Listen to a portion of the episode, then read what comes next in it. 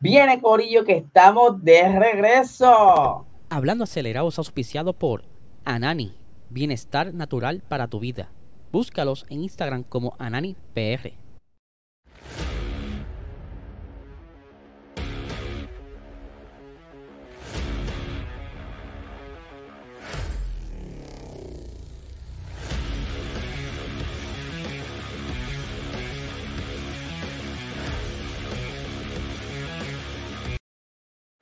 Saludos amigos fiebre, bienvenidos a todos a otra edición más de Hablando Acelerable. Habla Eliezer, le quiero pedir una disculpa. El día y el lunes hice todo lo posible por poder grabarle un episodio. Lo que sucedió es que estaba de viaje, ¿verdad? Se retrasaron varias cosas, llegué tarde y no tuve la oportunidad de grabar un episodio. Por aquí estamos, ¿verdad? De regreso, por lo menos a video, no como me gusta, pero por lo menos estamos aquí en video y también en audio.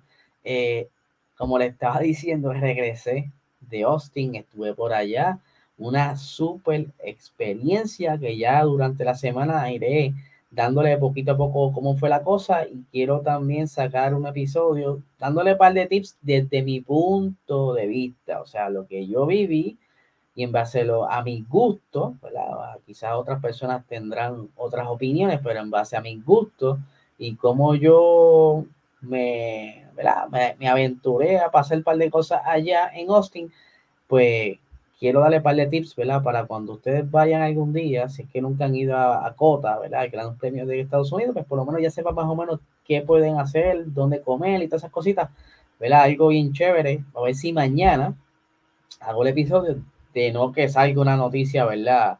De última hora, que tenga que, obviamente, cubrirla, pero eh, Quiero darle las gracias también a Nani, ¿verdad? Bienestar natural para tu vida y cannabis medicinal que está ahora mismo rompiendo en los negocios en Puerto Rico. Me refiero a, los dispensarios. Gracias a ellos pude viajar allá a Austin y disfrutar de toda esta aventura. Así que un shout out al corillo. Eh, quiero también eh, darle las gracias a todo el corillo que estuvo conmigo allá en Austin, ¿verdad? Milton, que estuvo vacilando conmigo, me dio ese tour por toda la pista. Eh, a René, a José, que estuvieron conmigo allá, la pasamos brutal y así que esperemos que próximamente volver y darnos un vueltón en otra, eh, otra carrera. Pero como le estaba diciendo, eh, Austin ya había bajado como que un poquito el hype. El Gran Premio de Estados Unidos no tenía la misma emoción que la que tenía en Japón, porque todavía no se sabe quién iba a ser el campeón de la Fórmula 1 de piloto, campeonato de piloto. Eh, y que todavía faltaba entonces el campeonato de constructores. Pues ya estábamos como, como quien dice el puertorriqueño, era como nosotros decimos, con el moco bajado, porque ya pues ya se sabía quién ganó en campeonato de piloto, pero todavía había cierta emoción por el segundo lugar se está peleando ahora mismo en segundo lugar Charles Leclerc y Checo Pérez, ambos que dieron muy buena carrera este fin de semana pasado, eh, pero que ya se decidió también el campeonato de constructores, que eso ya permite, vamos allá, pero vamos a hablar rápidamente eh, de lo que ocurrió por encimita, ¿verdad? El Gran Premio. Sabe muy bien que el día sábado Carlos Sainz dio un buen tiempazo consiguiendo entonces la pole, pero mira, por punto 63 0.060 y pico eh, milésimas de segundo, súper pegado a su compañero, súper pegado a Max Verstappen, ¿verdad? Que estaban ahí entre los tiempos. Primero no se veía muy bien la cosa, pero apretaron al final, eso estuvo súper interesante.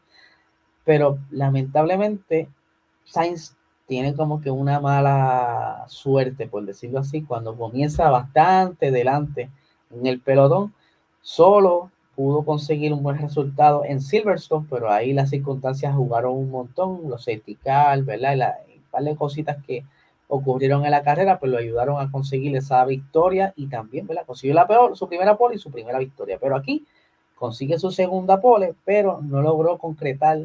Por lo menos sacarle provecho a esa pole. ¿Qué sucedió? En esa arrancada, eh, piel de grip, comienza a chillar goma, ¿verdad? No, no tiene agarre. La goma, por lo que entonces Max aprovecha, tiene una mejor reacción y ya en la primera curva estaba Max por delante de él, y entonces estaba Carlos Sainz tratando de no perder mucho territorio para entonces poder cazarlo en las próximas curvas, pero eh, tuvo un pequeño encuentro con George Russell, ¿verdad? Ahí estamos viendo en pantalla las imágenes, aquí tenemos eh, más grande cuando recibió el golpe.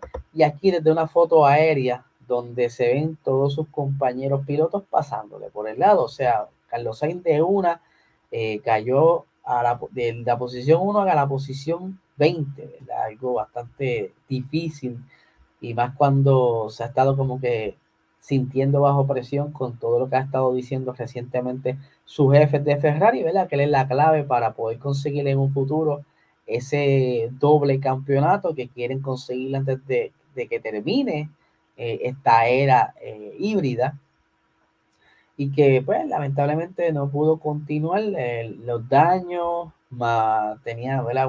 aparente una, se le había explotado una goma y pues como que no le valía la pena arriesgar ese motor nuevo o por lo menos ciertos componentes que ya tenía, ¿verdad? No vale la pena intentarlo, así que decidieron guardarlo más ciertos daños que tuvo.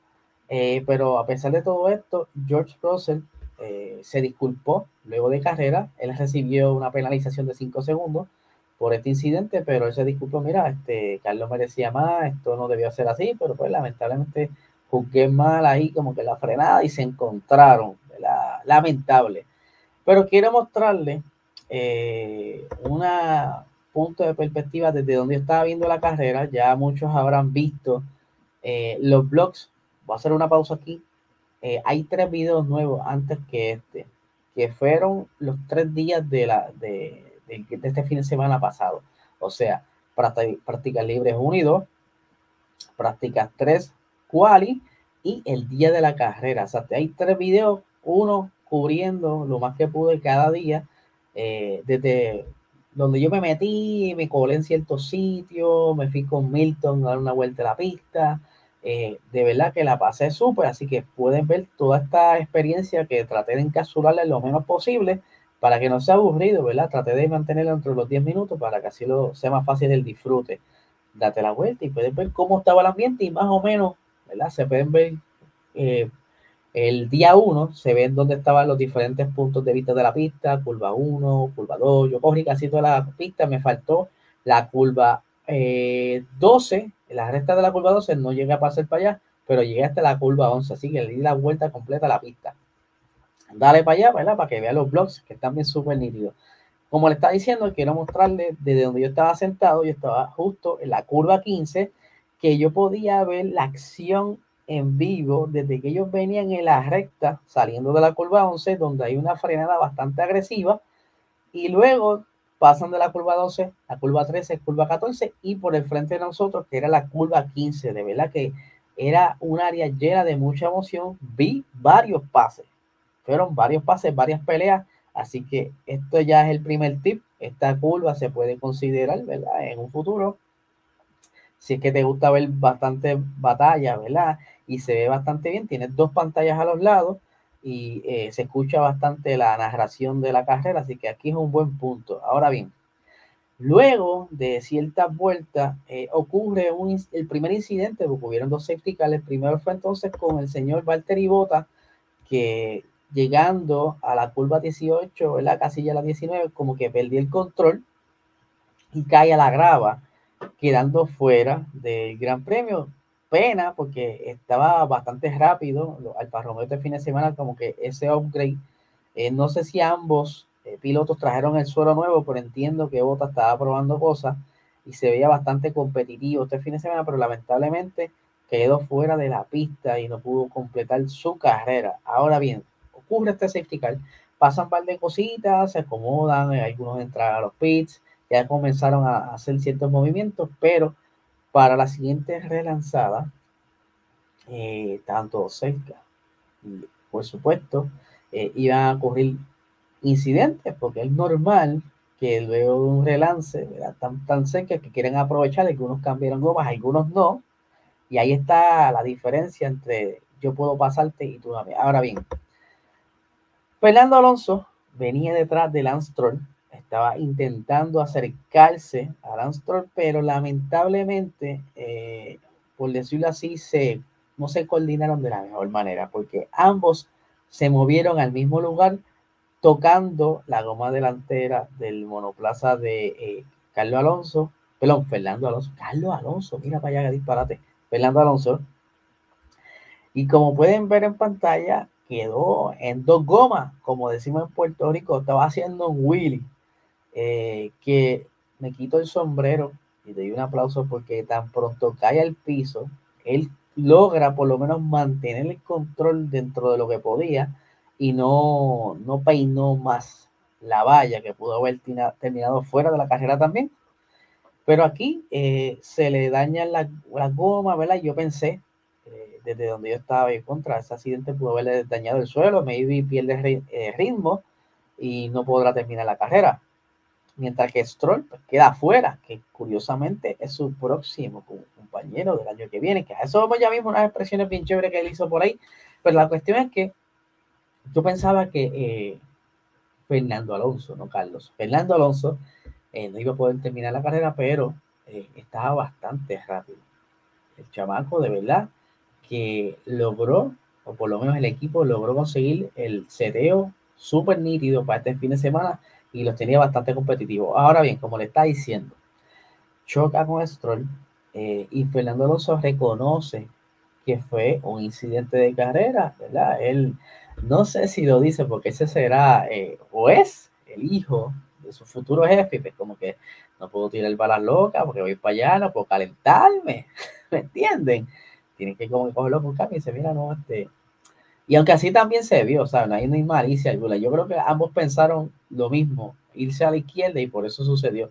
Algo similar ocurrió con Lewis Hamilton y George Russell en, si no me equivoco, en Holanda, eh, en el circuito de, Holanda, pero por suerte estaban más lejos y no llegaron a tocarse porque hubiera pasado algo similar. Eh, pero sí, ahí nuevamente sale el safety car y pues eh, queda fuera ya entonces Botas y Lance Troll. Ahora bien, la carrera luego de esto pues se torna en un cambio y cambio de estrategia. En un momento dado, Charles Leclerc estuvo liderando, en un momento dado estuvo Luis Hamilton liderando, en un momento dado estuvo Sebastián Vettel liderando porque Sebastián había escogido una estrategia y había tirado ¿verdad? esa goma y pues obviamente ya no iban a dar a más, por lo que tuvo que entrar a los pits y entonces queda Luis Hamilton por delante, pero Max Verstappen este fin de semana tenía un ritmo de mente que a pesar de que no esté, ¿verdad? tuvo un problema también en los pits. Cuando fue a hacer un cambio en un momento dado, tuvo 12 segundos en los pits, pero eso no fue suficiente. El carro se sentía muy bien. Incluso Checo Pérez en ese, en ese inicio de la carrera, ¿verdad? Al, comienzo tuvo un pequeño toque con uno de los monoplazas, perdiendo uno de los emplates del front wing, pero aún así mantuvo un buen ritmo, o sea, logró acostumbrarse al balance y ya estar peleando las curvas y ¿sabe? No perdió tanto el ritmo y pudo terminar bastante bien. Ahora bien, como les dije, desde mi punto de vista, yo llegué a ver a, a Hamilton defenderse de Max, como también vi cuando Max le pasa a Lewis Hamilton.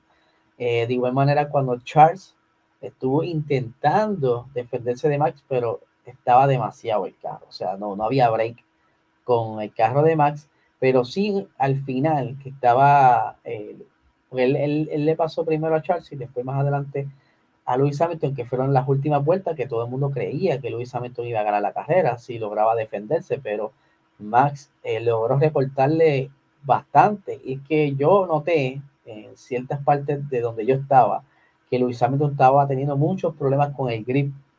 Y pues eso como que no, no le ayudó mucho a defenderse de Max. Pero fuera de todo, fue una carrera súper interesante llena de acción desde inicio al final. No sé si es por la experiencia que estaba allí, quizás desde un televisor se notaba más aburrida, pero por lo menos yo allí me la disfruté y pasó el tiempo súper rápido. Ahora, al finalizar eh, la carrera, eh, Fernando Alonso había conseguido la séptima posición, pero durante vueltas antes, ¿verdad? ya había tenido el incidente, el retrovisor derecho aparenta que estaba débil por el accidente y terminó de romperse en algún toque que tuvo con alguna, en una de las batallas. ¿Qué sucede? a esto se le cae el, el retrovisor y él termina la carrera así, pero hay un, hay una normativa donde se habla sobre esto y es por eso que eh, Haas somete una queja justo cuando acaba la carrera para así entonces eh, pues, cabildear unos puntitos más, porque Magnussen había quedado en los puntos, pero sí, entonces Alonso eh, se salía del juego, pues podía subir otra posición más. Y aquí tengo las expresiones de Christian, eh, Christian Horner, no, perdón, Gunter Steiner, I'm so sorry. Gunter Steiner fue quien hizo la protesta, directivo de Haas. Discúlpeme que estoy bien cansado, no he dormido nada, estoy despierto desde ayer básicamente. Eh, ahora bien, tengo por aquí eh, las expresiones, ¿verdad? De, de Steiner dice, no estoy apuntando a nadie. Para mí, tiene que ser coherente. La FIA es el regulador y tiene que ser consistente. Si falta un espejo y la normativa dice, la normativa dice, perdón, que tienes que tener dos espejos porque debes decir que, ¿por qué debes decir que hemos tenido un accidente y solo hay uno? Hay que tener los dos.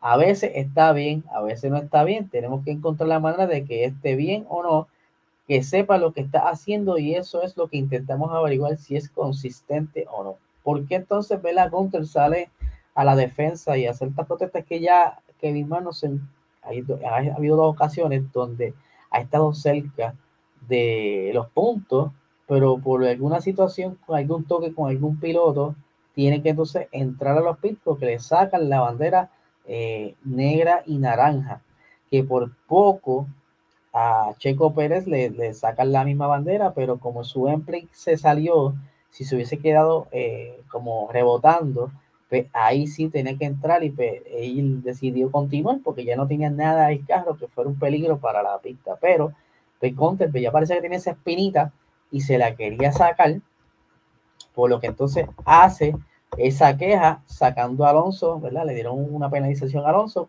cayendo a la posición 15. Pero vamos a ver aquí rápidamente el podio. Tenemos ahí que entonces Max Verstappen se lleva la victoria, Lewis Hamilton cae en segundo lugar y Charles Leclerc tercero. ¿Qué sucede aquí?